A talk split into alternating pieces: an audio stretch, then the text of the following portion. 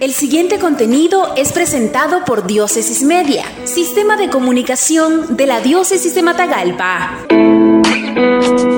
La parroquia San José Obrero El Tuma realizó la segunda entrega de paquetes con productos básicos a familias de bajos recursos. Debido a la crisis provocada por la actual pandemia COVID-19 y la realidad sociopolítica del país, las necesidades económicas han incrementado en las familias pobres. Es por ello que la parroquia ubicada en El Tuma, municipio de La Dalia, ha realizado formal entrega a 100 familias. Para seleccionar a las familias, los coordinadores de barrios hicieron hace un mes un censo para identificar a los más pobres entre los pobres. Cada paquete contiene 5 libras de frijoles, 10 libras de arroz, 1 litro de aceite, 2 libras de azúcar, 5 libras de cereal fortificado, 5 bolsas de arroz con soya, 5 libras de harina de maíz y 2 bolsas de jabón. Esta es la segunda ocasión que se realiza la entrega de paquetes. La primera fue del 28 al 30 de julio. Entre los beneficiados hay hermanos no católicos. La donación se hace gracias a la gestión realizada por Monseñor Rolando José Álvarez Lagos, obispo de la diócesis de Matagalpa, ante el organismo Alimentos para los Pobres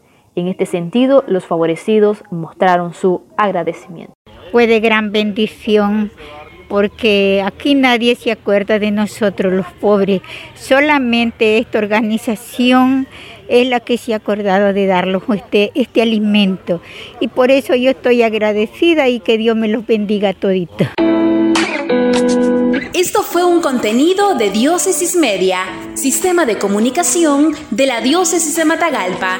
Síguenos en nuestra página web www.diócesisdematagalpamedia.org o en el Facebook de Diócesis de Matagalpa.